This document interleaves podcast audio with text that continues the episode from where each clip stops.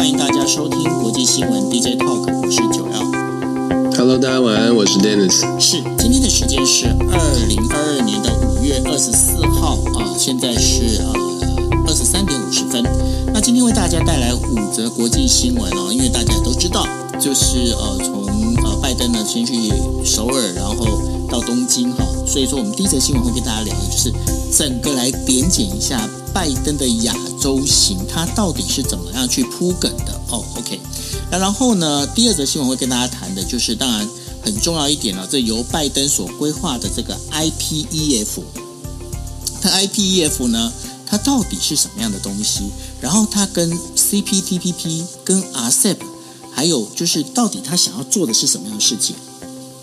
这当中为什么台湾没有在里面？OK。好，会跟大家来谈这件事情。那另外的话，就是今天刚举过的哦，就是四眼联盟的首脑会议哦。那你才发现一件事情啊，有一个国家非常的吃重哦，那个国家叫做印度。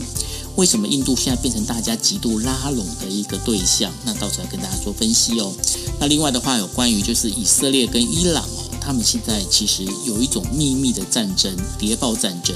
那这谍报战争到底发生了什么事情？对于整个伊朗跟以色列之间的关系？会有更怎么样的一个紧张的一个发展？还有一个就是说，我们在讲，就是自从俄乌通呃俄乌冲突之后啊，那这当中的话，能源是出现危机，出现危机之后，过去呢，呃，大家在讲说我们可以放弃核能，然后可以去找其他更干净的干净能源，但是现在发现一件事情，核能这件事情的声浪啊，就是永核的声浪开始又提高起来了。那这当中，尤其在美国有这样的很明显的趋势，会请 Dennis 来帮他做一个分析哦。OK，好，那我们先进入我们第一则新闻。第一则新闻要跟大家谈的哦，就是呃，拜登呢从首尔呢到东京，然后在今天的时候参加了所谓的四眼联盟的峰会。那美国总统那个拜登呢，他这次整个访问的行访亚的访亚洲的一个行程，虽然说行程很短。但是呢，他跟日本、韩国还有澳洲呢举行了这样的一个大型峰会哦，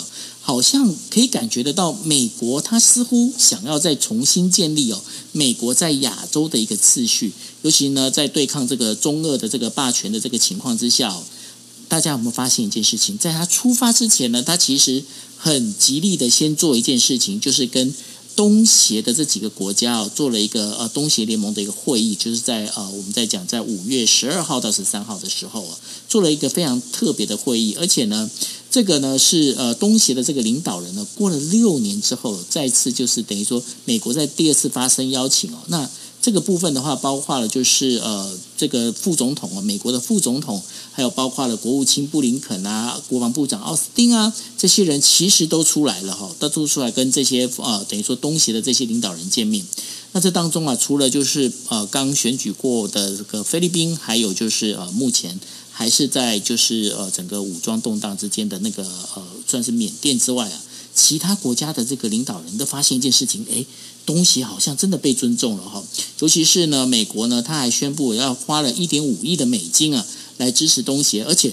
这个东协里头啊，他还那美国还派出了大使哦，那这个东协大使呢，其实在二零一七年的时候就已经空缺到现在，大家算一下，二零一七、二零一八、二零一九、二零二零、二零二一、二零二二，六年了哈，那这些时间呢，它都是空缺的那。而且呢，这个美国还答应哦，要把这个整个关系要升级掉全面的战略伙伴关系。Dennis，你有没有发现一件事情？其实拜登在去亚洲，就是去韩国跟去呃日本之前呢，他要先把这一些东协的这一些伙伴们哈，我们我们不好意思讲小伙伴，因为几个都真的还不小，伙伴们呢要把它搞搞定。那过去哦，东协都会一直觉得说，诶。在冷战之后呢，我们好像就是嗯可有可无的鸡肋，但是呢，现在怎么忽然之间东协变得那么的火，然后美国那么积极的想要拉拢他们过来呢？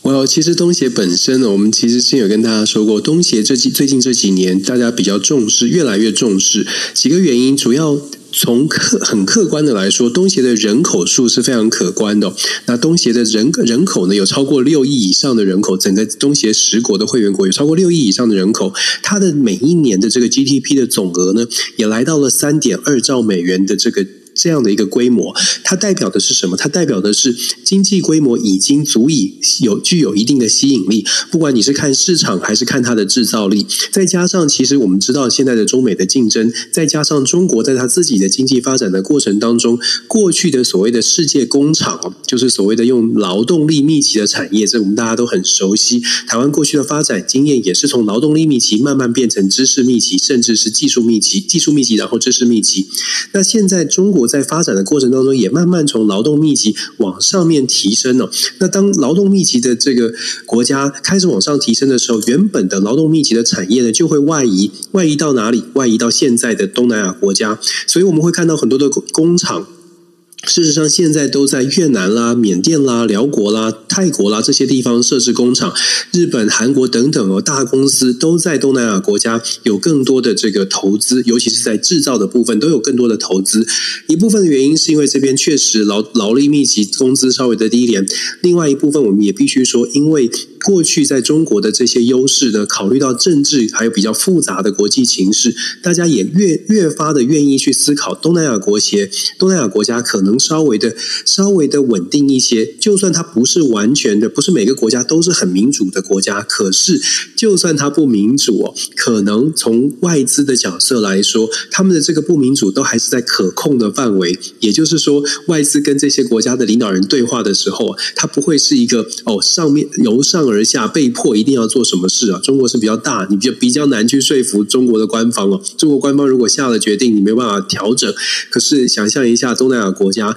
如果你的投资比例够大的话，东南亚国家相对的来说会给你友善的回应。这是为什么东协国家越来越受到。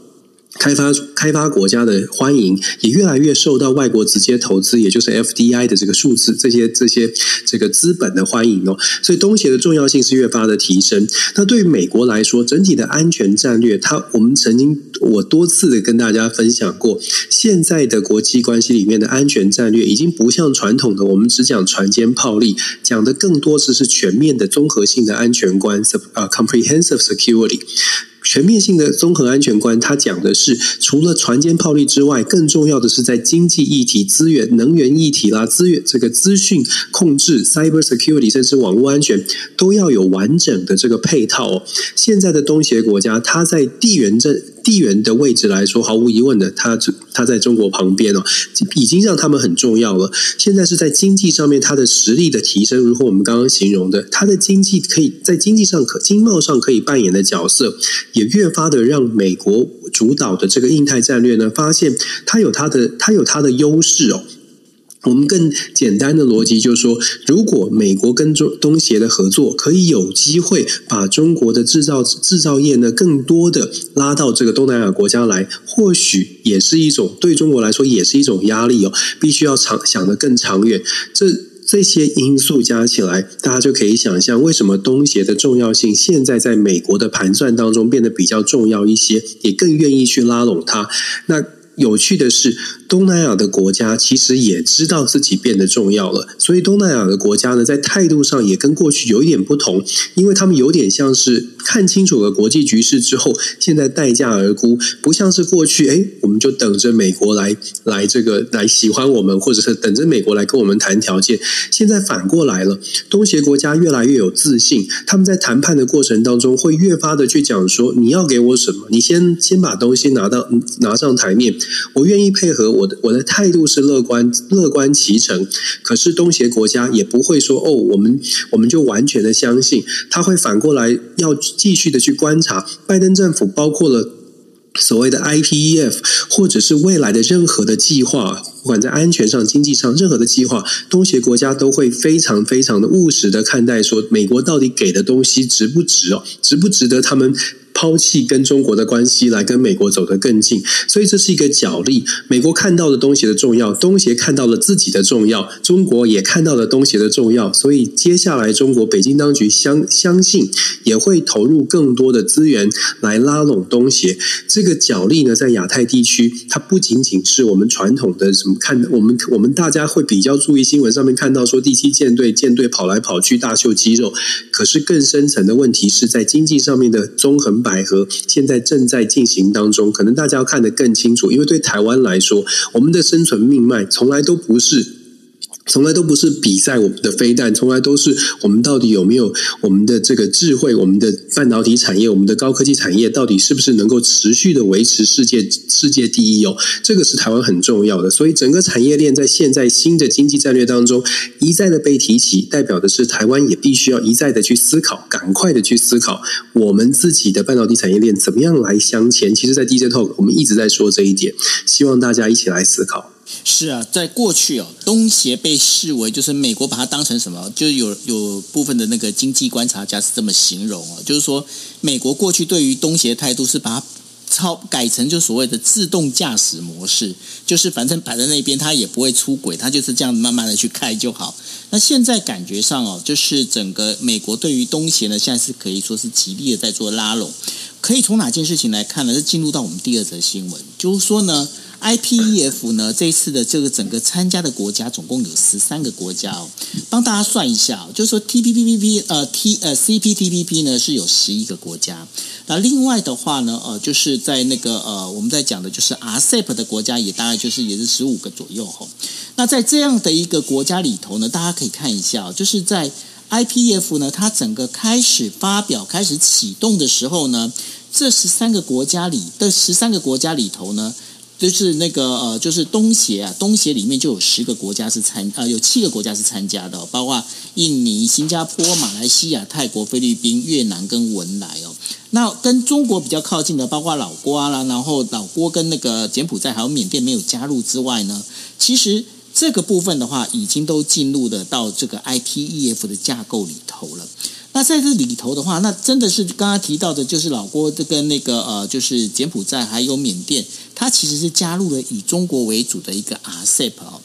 那在这个 IPEF 在发动之后，其实我们在之前我们在谈 I IPEF 的时候，我们就一直在聊一件事情，就是说 IPEF 它本身的架构其实是很松散的。那很松松散的一个状况呢，它其实不像呃 CPTPP，它其实也不像 RCEP 那样子，它是一个非常松散的一个架构。那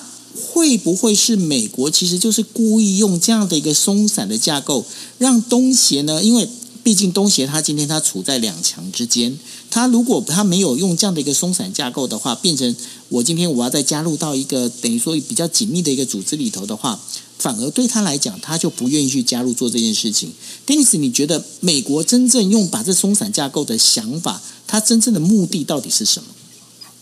是 IPEF 真的很重要。我先说，九二，我们刚刚有我有说到小飞机，说你的声音比我的小很多，我不知道是不是可以调整。OK，我这边可以调整。还是我的麦克风太大？没有没有，我这边可以调整一下，OK 的。嗯。对，有朋友说你的声音比较小声哦。对，我们先我们说 IPEF 其实也跟大家报告过，像 IPEF 它的结构就如同九二所说的，它是非常松散的。松散的结构原因是因为 IPEF 不是经济经济合作的概念。很多人都会说 IPF 是一个经济组织或者是经贸合作的一个组织。IPF 的本质哦，我的解读是 IPF IPF 的本质是经济战略，而不是为了赚钱。当然赚钱。很重要，对于东协国家或者是加入的这十几个国家来说，赚钱很重要，所以我们才要加入 IPF。加入这个 IPF 可能可以未来有商机。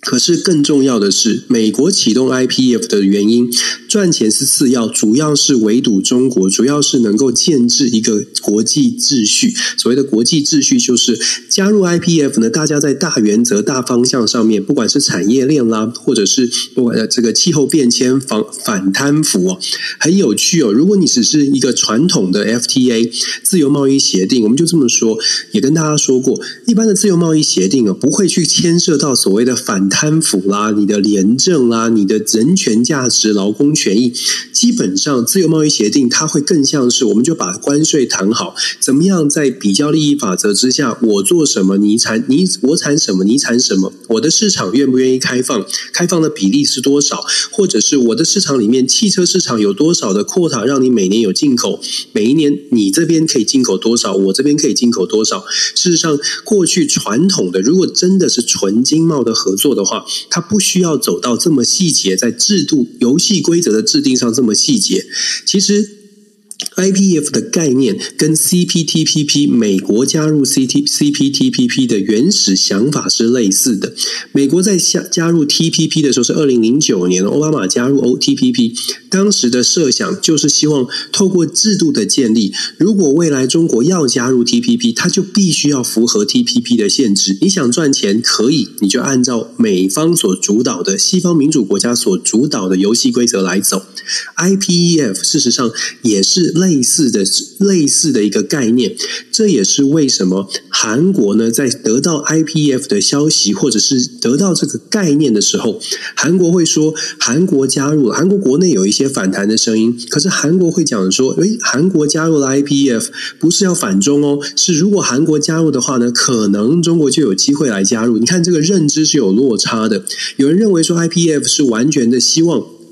把这个规则讲好之后，可能会围堵中国。那如果将来中国真的有可能，韩国会认为说，对，我们把制度设定好，韩中国如果看到了 IPF 是有经济的利益的时候，他就会守规矩的来加入。问题是出在美国现在看起来 IPF 的架构设设置起来呢，是要。完全的这个限制，当然他没有讲得很明白。可是你看，美国在 IPF 里面一些规规范，譬如说半导体产业链里面呢，他会希望说有疑虑的，他没有讲说哪一国家制造的半导体的晶片是有疑虑，他只说有疑虑的部分呢，我们要设置一个像这个 IPF 也是这样，跨的也是哦，在公开的这个 statement 里面也都有强调说，希望未来可以设置一个 international 呃 standard network 这个。这个叫做国，也可以翻成国际标准的这个网络的网络的机制哦，这里面就包山包海了，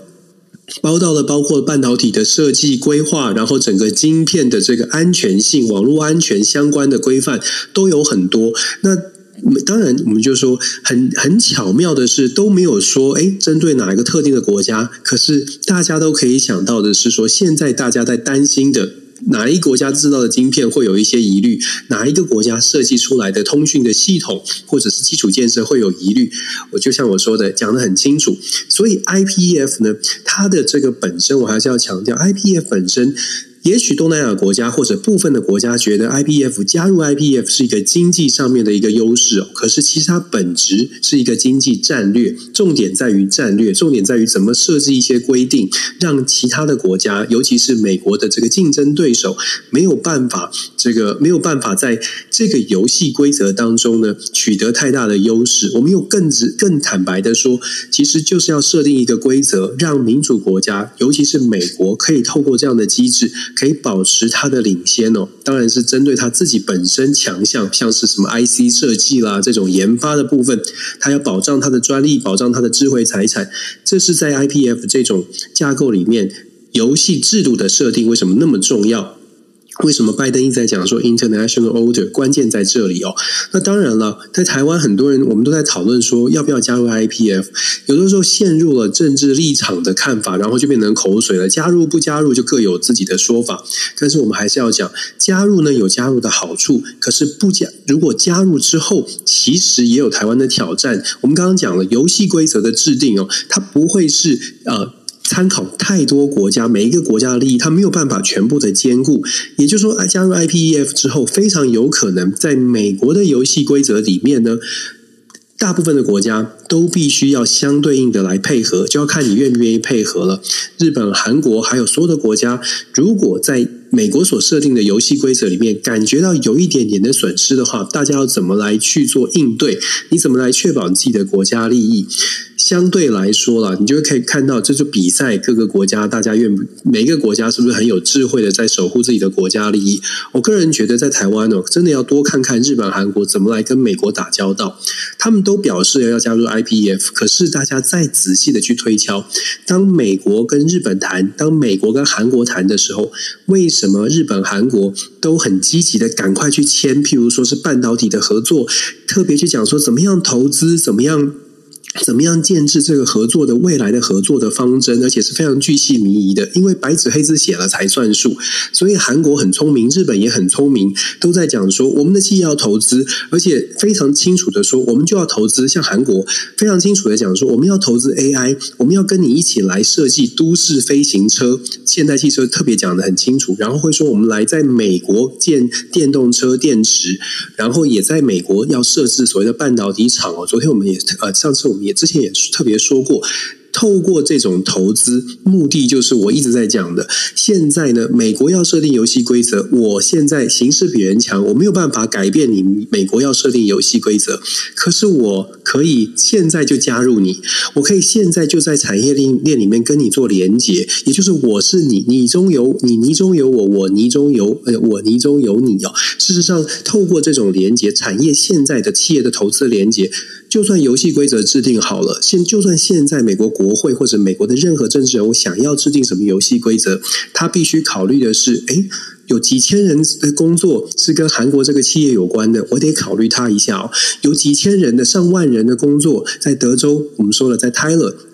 一百七十亿三星电子的这个半导体的晶片厂，这我这个产业链是跟韩国的企业有关的，他没有办法。抛抛弃完全抛弃美国劳工的利益，然后就说：“哎，我们不管三星，没办法。”所以，我们说，为什么我们要特别去看国际新闻？不只是看点，我们要再深入的去看，为什么这些国家这么积极在签这些，在谈这些？甚至有人说：“哎，为什么三星要投资一百七十亿去德州一个地方重新平地平地起高楼的盖一个厂？为什么要去投资一个乔治亚州的海滩地区去盖一个电动车厂？为什么背后？”不仅仅是投资，其实它有战略那个比较大局的一个考量哦。我们看了看了这么多。一直要讲的是，不管 IPF、CPTPP、RCEP，都不是仅仅只从赚钱能不能赚钱呃来做一个思考，可能要更长远的去想说，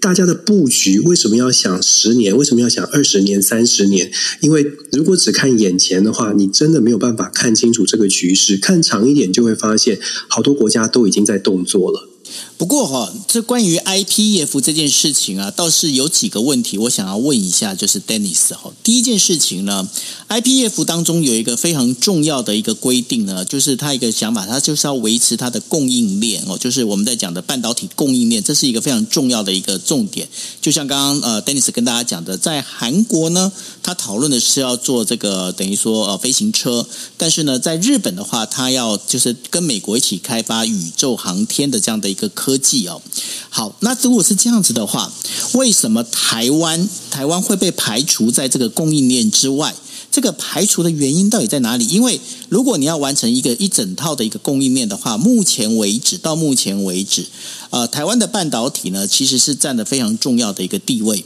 那这个呃，沙利文当时把这个台湾排除在 IPEF 最主要的目的是什么？那这是第一个问题。那第二个问题呢，其实就在讲，就是说今天 IPEF 呢，其实它有一个非常重要的一个点，它在哪个点呢？因为 IPEF 当中加了一个非常非常大的大朋友，那个大朋友叫做印度。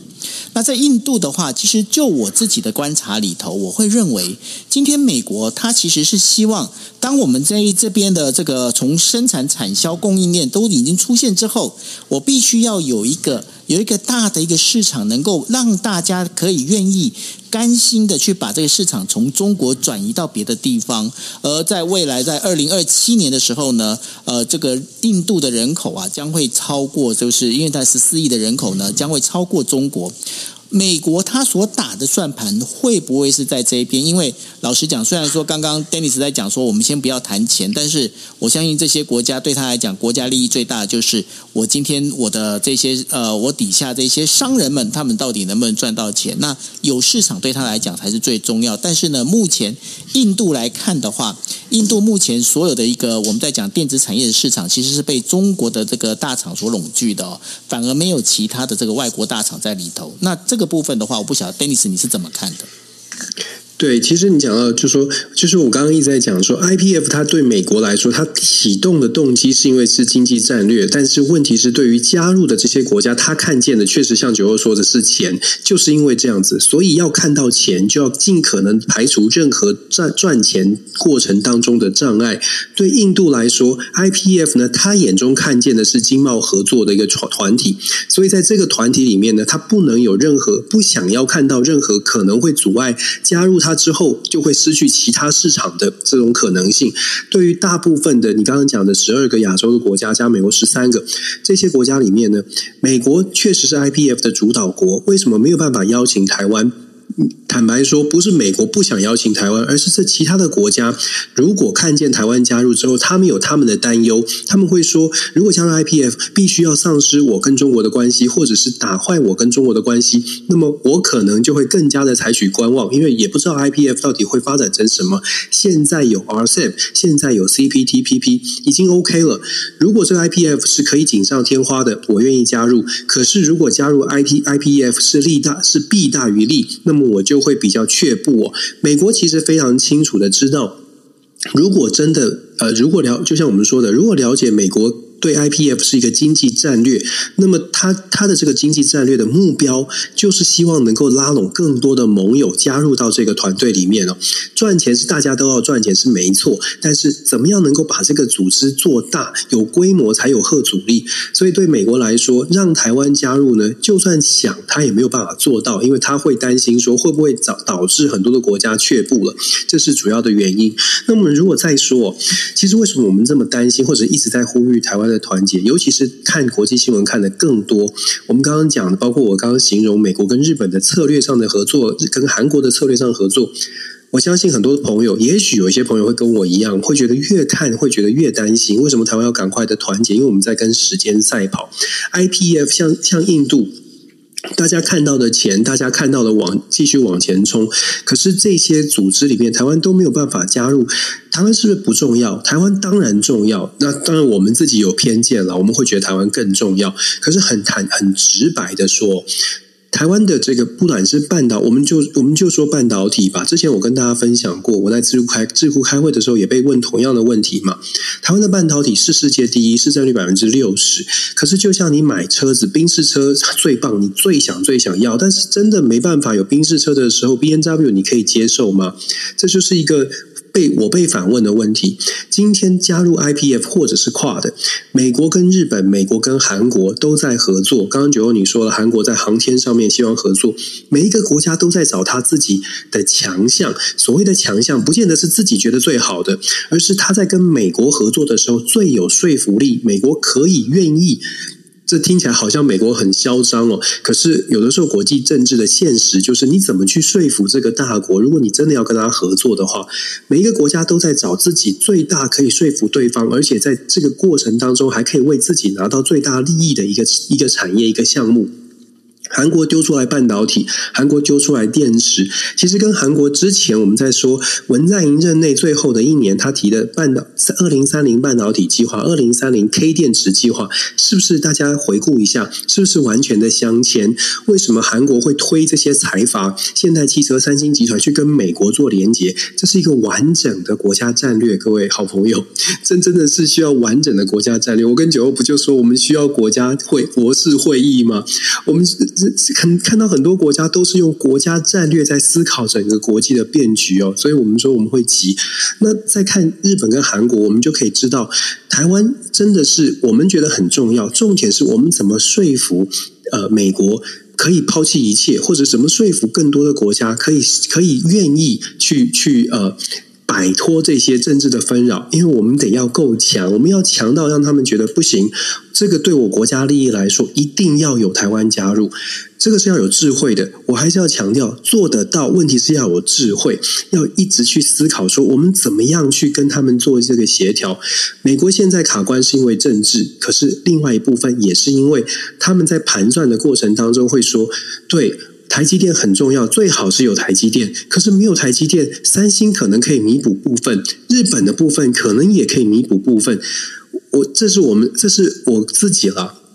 看待这个新闻哦，看待整个拜登亚洲行，包括 IPF 的建制的的这个提出，然后包括了跨的这次会谈的这个声明，你会看到越来越觉得，嗯，这些国家都在积极的思考，怎么样在经济的合作上面，呃，用战略的形式，用更加紧密的结合，甚至是产业链完整的把它镶嵌起来。大家都在很积极的时候，我们我们可能还在还在思考的是，哎，怎么加入，怎么怎么互相的这个争。呃，互相的争执，很可惜。我会希望说，嗯，我会觉得，我们一起来思考，赶快的想一想，怎么样让我们的声音，怎么样让我们的产业的强项，真的可以让，可以让，不管不只是美国，真的还要让 IPF 的其他的国家都要各个的去做做做努力哦，才有可能去突破现在的困境。那我们就说了，国际政治现实的部分就在于。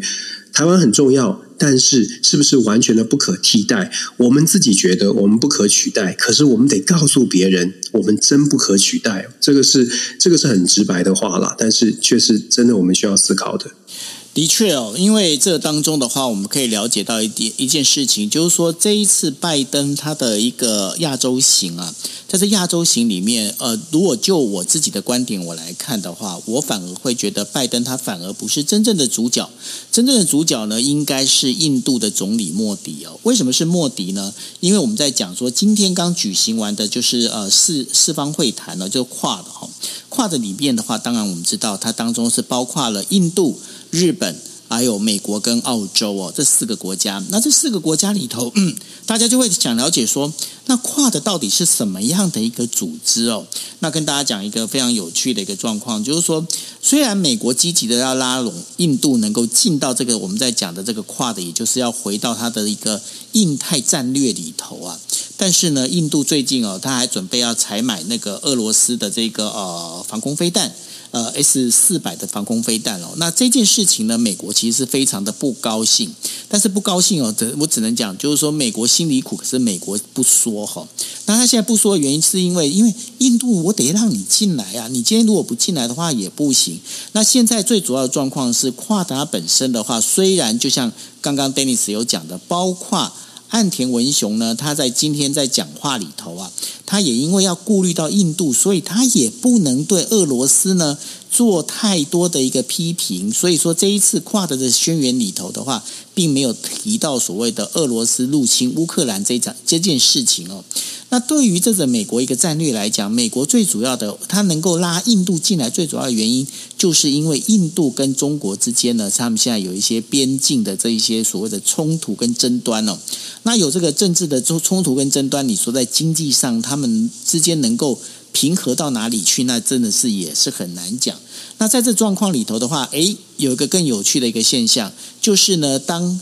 那个拜登呢，他跑他呃先飞到韩国的时候，呃，尹锡悦告诉拜登说：“诶，我对我们韩国对加入跨的有兴趣，但是呢，到最后这件事情是被搁置。被搁置的原因是怎么样？如果让韩国再加入的话，那很可能又会激怒中国哦。所以呢，在这当中，你就发现一件事情。” IPEF 之于台湾，好像跨的之于韩国一样哦。在韩国里面，如果韩国加进来的话，好像对跨的没有加分呢。那对于这个状况，Dennis 你怎么来分析呢？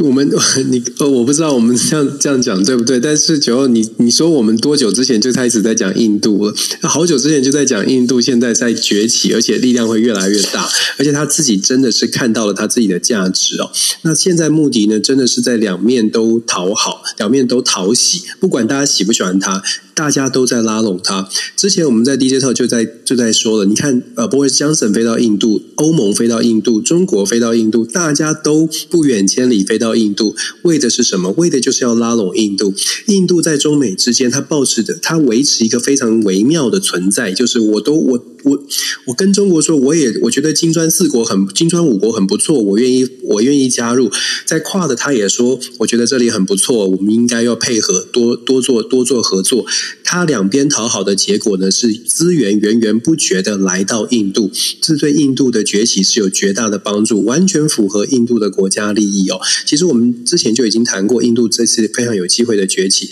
然后，如果你再仔细去看白宫的声明，也就是真正官方释出的跨的。的会后声明，我不知道大家怎么看，但是我跟大家分享这个声明里面呢，我们都说跨的是安全的机制，甚至。这个安倍晋三在当年呢提就是提出这个跨的要把它变成类似小北约的一个概念，亚洲北约的一个概念哦，它是一个安全机制，就是国防安全，可能甚至在美国二零一七年之后，川普是打算川普时代就打算把跨的演变成为一个甚甚至是制约中国的一个建制。可是印度扮演什么角色呢？印度扮演的角色就是在跨的当中告诉大家说，哎，我们不跟中国恶斗哦，我们要把它拉回来一些。你看看这次的声明，声明。当中讲到了九点，大概可以归纳成为九个大项。九个大项里面很简单的，大家上白宫的官网去查这份完整的声明，你去搜寻“中国”这个字，只出现过一次，叫做 South China Sea，只提到这个 Russia，就像九二说的，完全只字未提。如果说跨的真的它的目的是要达到安全机制，就是四国要合合作来制约中国的话。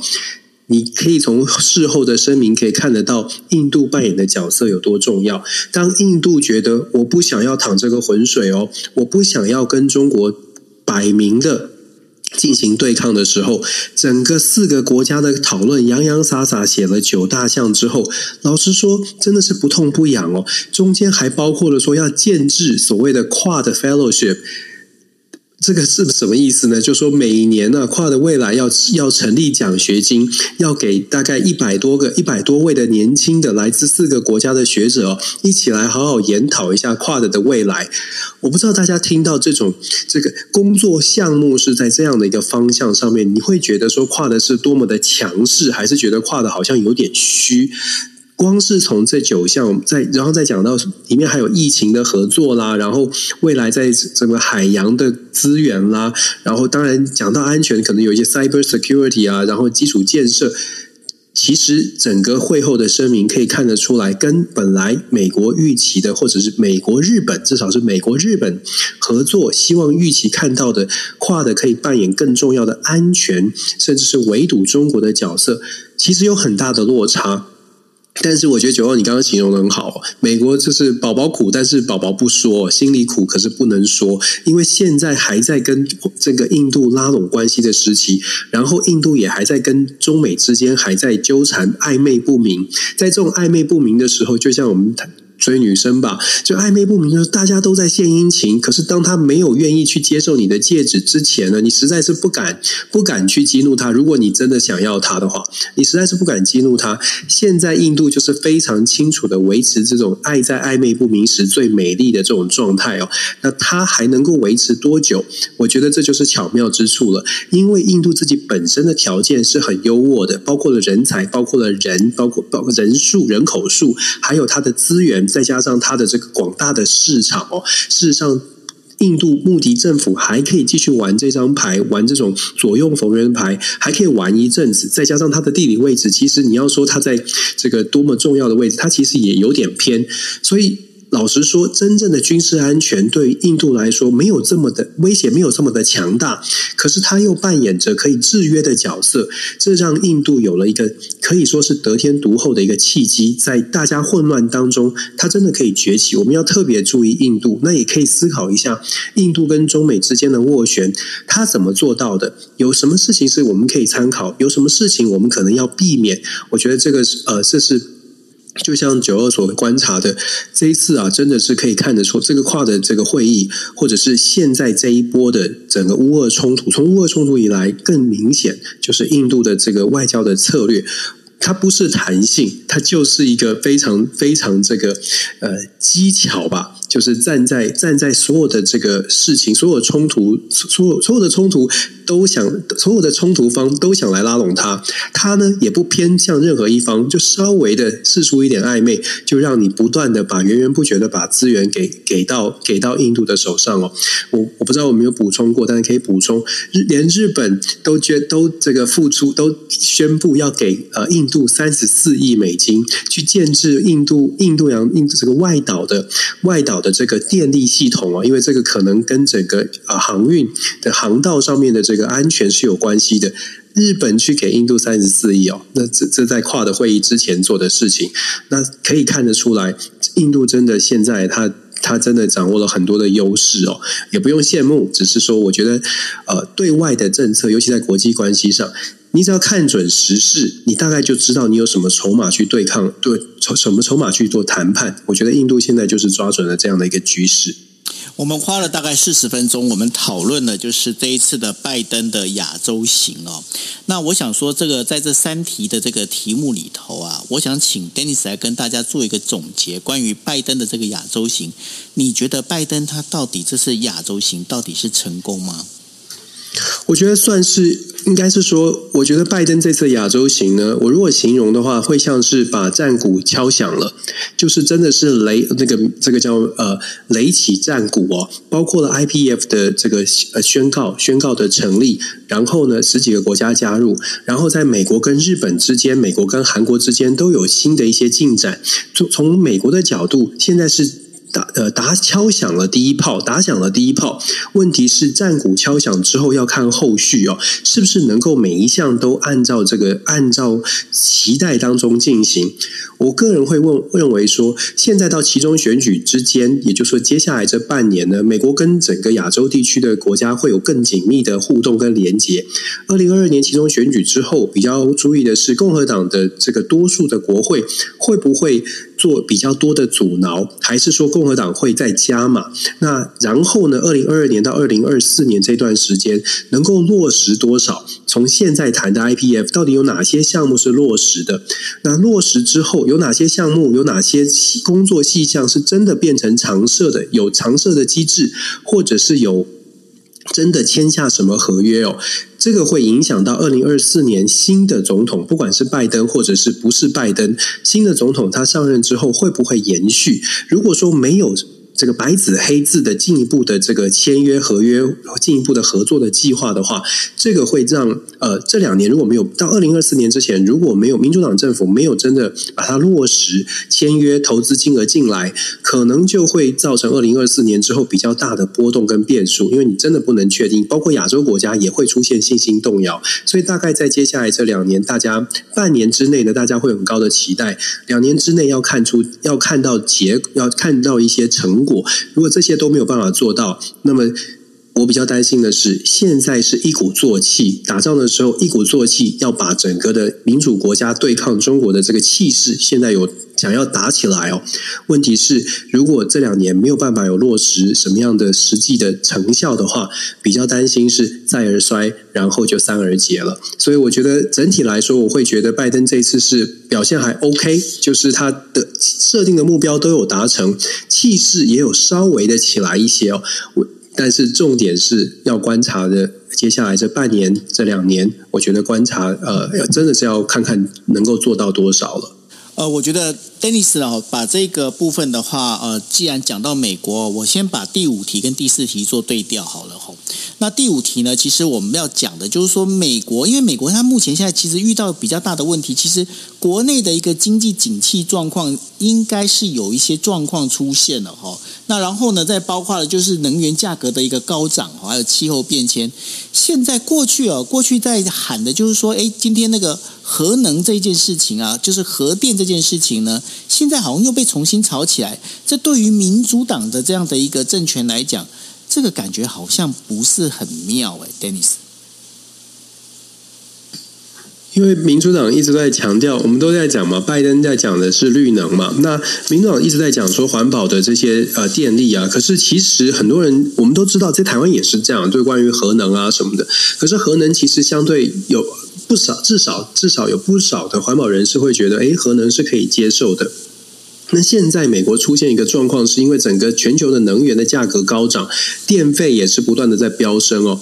我们大家可能不能不能想象，在德州哦，我们是运气很好，德州的电在美国的电费很多的地方都是浮动的。在我们德州呢，本来的电费就是还好，我们在过去就已经签了固定的费率，签了两年哦，不然的话，现在的这个价格至少涨了三四倍。一度电涨了三四倍，是非常惊人的。我太太那天还在抱怨说：“我、哦、还在讲说我们好幸运哦，因为我们房子坏掉了，所以当时这个糊里糊涂就签了长约哦。那这是因祸得福吧？总而言之哦，现在这整个美国遇到的状况，就是拜登在海外好像我们刚刚说的一鼓作气，这个气势很高。可是其实在美国内部，真的就像九欧说的，我们遇到的问题，美国遇到的问题蛮多的。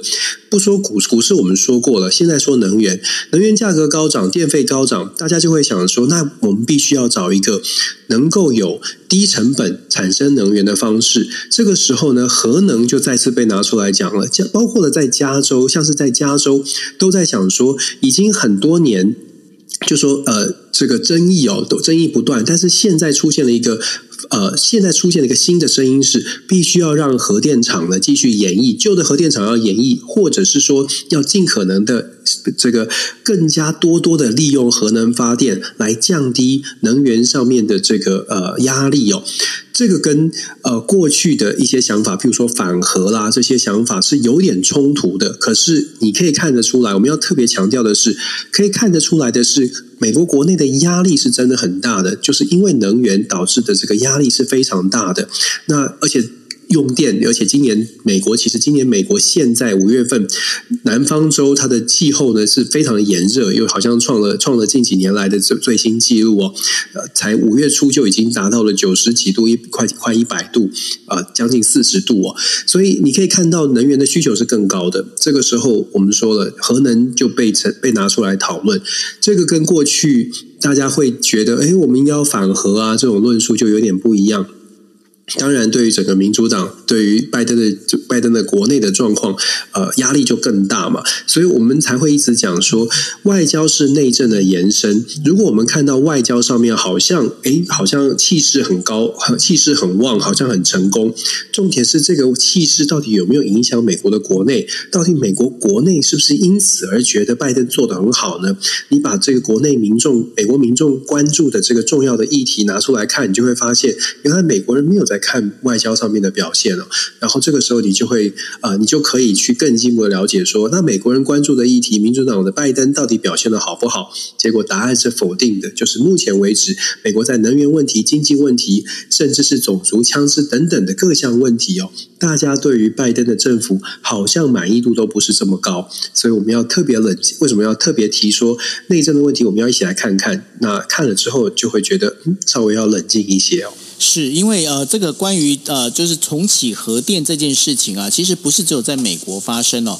在包括日本，还有包括法国跟那个德国的话。其实都有类似的声音已经开始出现了。那对于未来来讲，这个我们在讲说这些干净能源呐、啊，或者是核能啊这些事情呢，到底未来会怎么发展？其实它最主要的一个关键因素呢，还是在于中东的是否能够平稳安全哦。不过呢，根据伊朗官官方的媒体的报道啊，就是说呃。伊朗的一个精精锐的革命卫队上校，在二十二号的时候，在首都德黑兰的家前面被射杀。然后呢，这整个一个状况并不是那么详细哦。那然后，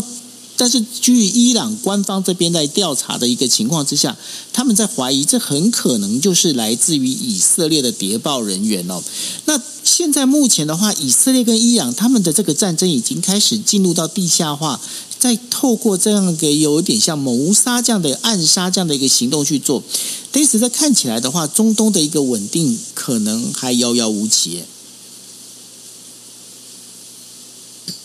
中东应该 应该是现在这个战云密布吧，就是私底下的战云密布。其实很多的很多的争议正在准备准备开始哦。其实我们在上个礼拜有稍微提到哦，就说整个以色列跟伊朗之间的关系，在乌俄的冲突大家抢占了版面之后，好像比较少人注意到伊朗跟呃以色列其实现在它的这个紧张程度是上升的。在五月二十二号，就是九月刚刚分享的这个新闻是星期天的下午。伊朗的革命卫队啊，他们的上校军官这个赛义德·霍代在德黑兰附近被暗杀。他这是暗杀方式呢，是被摩托车骑士呢，在他的这个坐车还没有下车的时候，在驾驶座把他刺杀身亡。这个暗杀的方式跟过去不太一样，因为这是比较是公开的。那做这样的动作呢，引发的什么样的效果？引发的效应是，这是第一次革命卫队的这个发表更正式的声明，说会一定会血债血债血血不会白流。革命卫队，我们知道它是被美国认定为是恐怖组织的一个一个团体啊。就是之前伊朗核协议的时候，我们有谈过，伊朗政府呢是要求伊朗的。正式的军队有两支，一个是伊朗的国军哦，另外一个就是革命卫队，这都是变正式编制，都是伊朗的军方。伊朗的政府是希望是要求说核协议要能谈，首先的条件就是要把革命卫队从美国所设置的所谓的反恐怖组织名单当中移除，因为一旦移除之后，革命卫队才有可能对外。进行，譬如说是军购的采买啦，或者是做一些交易哦，呃，有很多的限制。总而言之呢，革命卫队的军官被刺杀，而且现在接直接就是很轻。对于伊朗来说，他们是很清楚的，说是以色列所所为哦。那以色列为什么做这件事情？那伊朗为什么现在是说，虽然是说血不会白流，可是怎么没有，好像没有激动到说马上就发起战争呢？当然，我们先说以色呃，伊朗并不是针对暗杀不报仇的。我们如果回顾的话，其实。在以以色列跟伊朗之间有蛮多的暗杀的情况，尤其是以色列在伊朗的核协议谈不定，然后以色列又认为说伊朗正在默默的发展各种的核子武器的时候，以色列做了很多的事情哦。譬如说，二零二零年的十一月，以色列就把伊朗首席的核子武器的科学家法赫理查德。法赫里扎德在二零二一年的十一月二十八，二零二零年的十一月二十八号杀害了，就是刺杀了。刺杀了之后呢，伊朗做出来的秘密的回应是在十二月四号，就是七天之内呢，去暗杀了以色列的军官，而且暗杀的方式真的是在他自己家门家家楼下过马路的时候暗杀哦，有点像电影了。可是真的就是现在真实在伊朗跟以色列。过去这两年之间，私底下发生了非常多互相暗杀的事件，这在台湾我们很难想象，这电里面的电影里面的情节，可是这不是这不是虚构的，这是真实的。以色列跟伊朗之间互相的暗杀的人数啊，超过了二三十位，在过去这两年，最近的一次是在一在在今年的三月份，在这个以色列以色列的一位副部长级的。这个这个情报情报部门的官员呢，在伊拉克的情报中心，在以色列派在伊拉克的情报中心被伊朗的飞弹呢整个炸毁哦，十二个人死亡。事实上，就是说我们在形容这个背景的时候啊，就说这是秘密的战争。其实，在过去这一段时间，已经在战已经在战争当中了。只不过这一次的这个周末，为什么特别让人家注意呢？是因为我们刚刚讲的这些暗杀。通通都没有公开的由革命军或者是伊朗政府公开的去说话。可是这一次的暗杀，伊朗的总统莱西也誓言，就说要复仇，血不会白流。然后革命卫队也特别出来讲说，这绝对要报仇。为什么出现这样的转折？我我们就会说，从秘密的互相的暗杀，提高到了这个已经公开的说，我必须要做出什么事情。它代表的意义是指说，伊朗的核协议可能真的目前看起来谈不下来。而伊朗过去之所以会采取秘密的行动，是因为伊朗觉得我自己可能实力还不够哦，所以一直都是用暗杀，而不是全面的开战。现在伊朗为什么会公开的说？我会特别去会去小心，就是因为当你公开说的时候，下一步是不是会有比较大的动作？不管是全面的开始开启这种对呃对以色列的政治人物做全面性的这个斩首行动，或者是说真的进入到小规模的战斗，甚至是大规模的战斗，这个是在以阿之间呃以色列跟这个呃伊朗之间现在正在升温的局势哦。那伊伊朗呢也去呼吁说。如果你美国、西方盟国都在讲说人权很重要，不应该做这种杀戮的行动，可是为什么美国会去会去允许或者默许以呃以色列去做这种暗杀的行动呢？是不是只有符合民主国家需要的时候，人权才是需要的？其实这这样的说话是很重的，但是你又反过来说，他这种他这种说法是不是可以引起一些非民主国家的共鸣？我们如果换位思考的话，还真的有可能会让很多的非民主国家，或者是长期没有被民主国家所认知的这些国家，会有感受的，会觉得说，嗯，为什么？为什么？这样暗杀可以，那我为什么那样不行哦？这种状这种状况哦，我我我会觉得，所以其实蛮令人担心的。整个中东局势，在美国现在又在亚洲，必须要好好的来应对这个中国的崛起。然后在乌俄之间呢，还在持续的投入资源，也在想办法让这个乌俄的冲突得到一个缓和，得到一个找到一个结。发这个发展出一个结局，都需要资源，都需要投入心力、精力还有财力。然后我们再说美国国内的这么多的国内的状况，现在又报一个伊朗的状况哦。整体的局势，我希望跟跟大家讲的，就是说。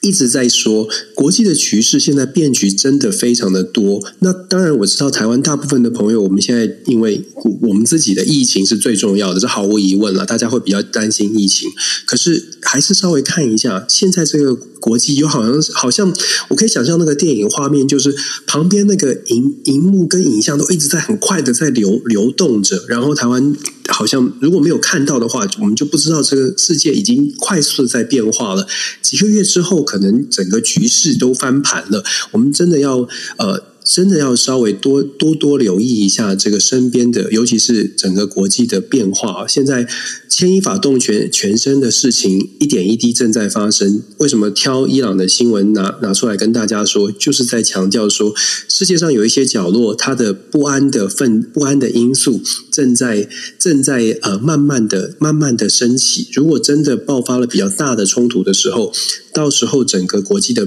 国际的这个呃牌局哦，可能又会重新有一个新的局势。台湾真的要 follow 了，我们多多多多来 follow。那重点是遇到什么事情，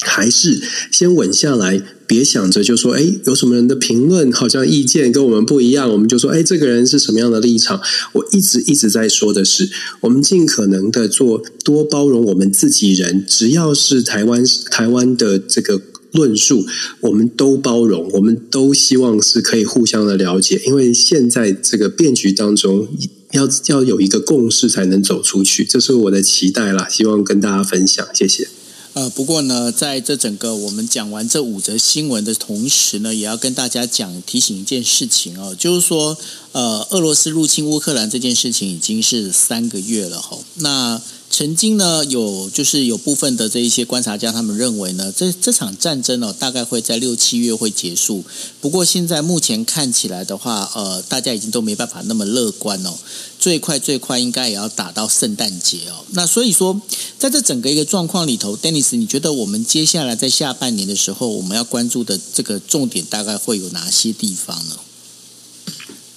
我觉得关注还是你可以看他的这个呃。乌俄冲突，它后面的这个力量哦，俄罗斯很明显的就是非美国的集团到底是不是继续跟俄罗斯做生意？我们之前说过，就是俄罗斯对外如果他的财力仍然能够继续维持的话，普丁的政权呢就有机会可以维持。虽然现在也开始传出一些普丁政治。身边的政治人物可能出现一些不满，可是要完全把普丁推翻，恐怕还是要需要一些比较大的变数出现才行。不论我们看到媒体上面所说，就是俄罗斯输得多惨啦，或者是乌克兰呃反抗的多么的多多么的强烈，我们还是要根据最呃根据真实看到的真实的状况。什么叫真实的状况？就是其实各各这个外国媒体，你可以看像是 CNN 啊，各家媒体。都有把这个乌俄冲突最新的、即时的战场的地图画出来。那我可以建议大家，不，如果你不知道俄罗斯还是乌克兰现在是占上风的话，至少我们看一下地图。如果你看一下地图，谁是胜，谁是负，先不做评断，先去看占占领的区域有没有俄罗斯有没有明显的缩小，乌克兰有没有明显的变大。从这一点，至少可以看到说，诶。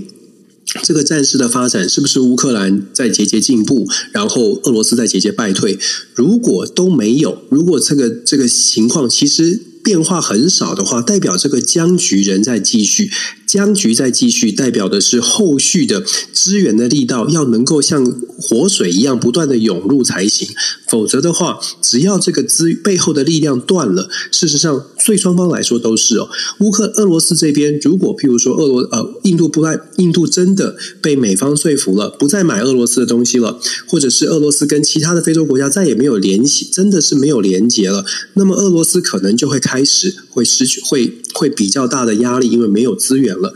乌克兰也是如此。美国每个。这个目前为止还是每个月几百亿、几百亿的援助哦。可是我们要仔细的去看，美国几百亿的援助当中，有多少钱是真的来到了乌克兰的这个军事的用途之上哦？为什么我特别这么说呢？因为其实，在最近通过的美国的四百亿的预算当中啊，如果你仔细去推敲每一个细项的话，你会发现这四百亿当中，其实不到两百亿是真的到乌克兰的军事的用途。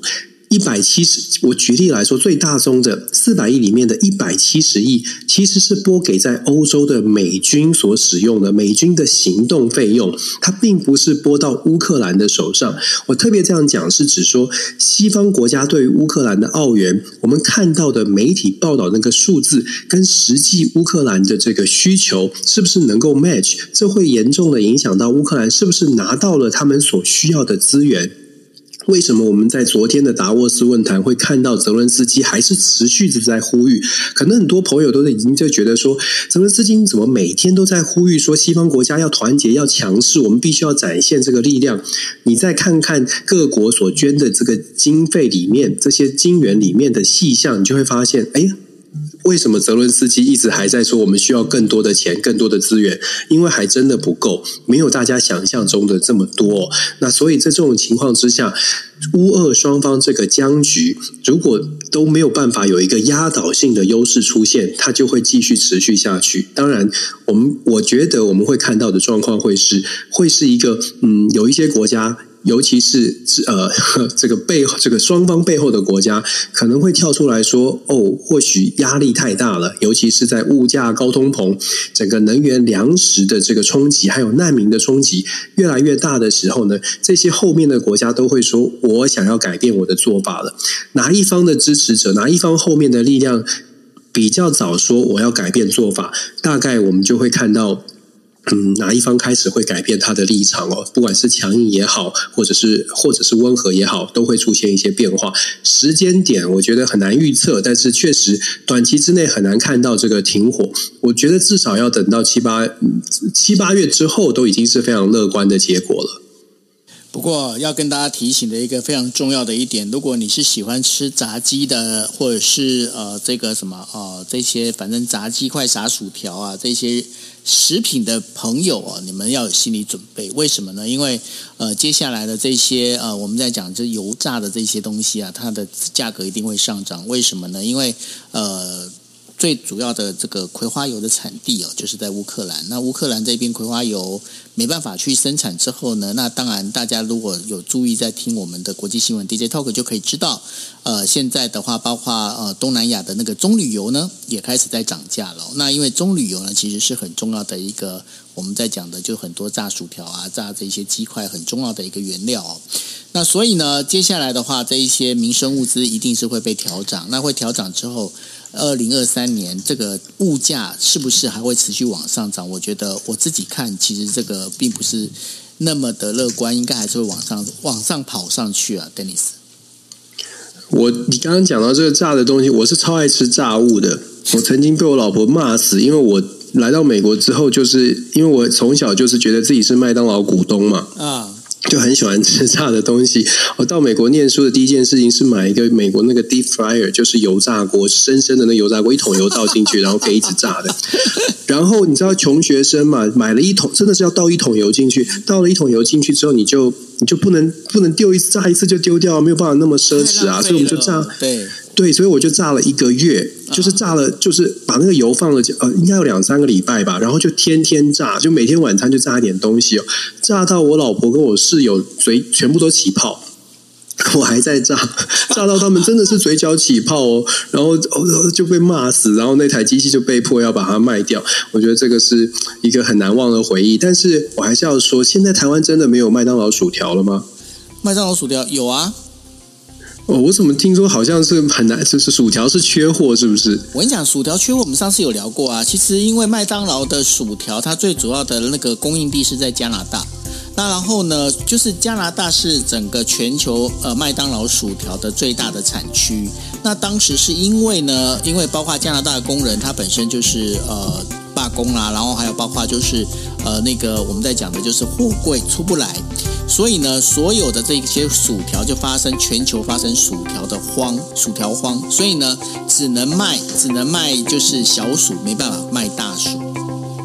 这样你哦，对，那就是这就是变成是，虽然麦当劳虽然有小薯有大薯，但是它现在只能有小薯，它不能有大薯。那所以就好像有小满不能有大满。这就是，我们好冷哦。不过去麦当劳没有薯条，我实在不能接受。麦当劳最好吃的就是薯条了。对啊，对啊。所以呢，呃，反正呢，就是大家其实要有心理准备啦，因为接下来的一个物价上涨这件事情，肯肯定是没办法打的。那物价上涨，当然就是如果薪资没有涨。